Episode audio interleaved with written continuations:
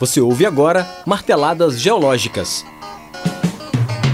Olá, eu sou João Paulo de Lima e hoje vamos falar sobre topázio imperial, uma gema singular e ouro pretana.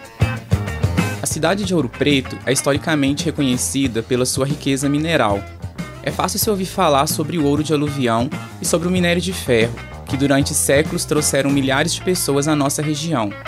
Existe algo por aqui que geologicamente é muito mais raro, o topázio imperial.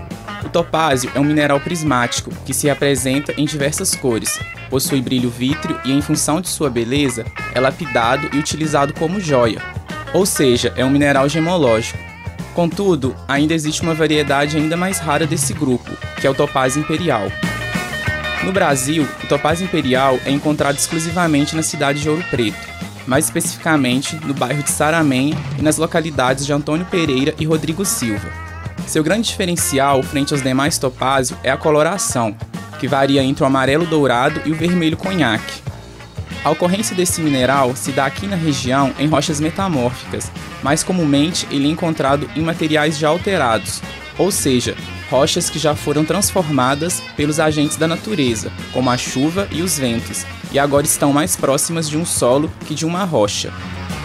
Os estudos indicam que esse mineral possivelmente foi formado há milhões de anos atrás, como resultado da entrada de um magma ou mesmo de uma água muito quente que conseguiu carregar material das regiões mais profundas da Terra para regiões mais superficiais. O grande interesse por essa pedra preciosa faz com que a quantidade muito pequena de 0,2 gramas, ou seja, 1 quilate, chegue a custar 1.200 dólares, ou aproximadamente 4 mil reais nas condições atuais.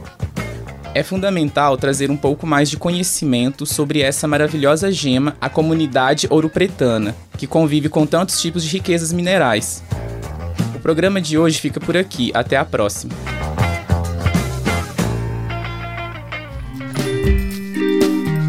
Marteladas Geológicas. Coordenação: Professora Adivane Terezinha Costa. Edição de áudio e sonoplastia: Lucas Miranda, Patrick Duprá e Cimei Gonderim. Direção de rádio: Danilo Nonato e Glaucio Santos. Realização: Central de Comunicação Público e Educativa, Rádio FOP 106.3 FM, Fundação Educativa de Rádio e TV Ouro Preto e Universidade Federal de Ouro Preto.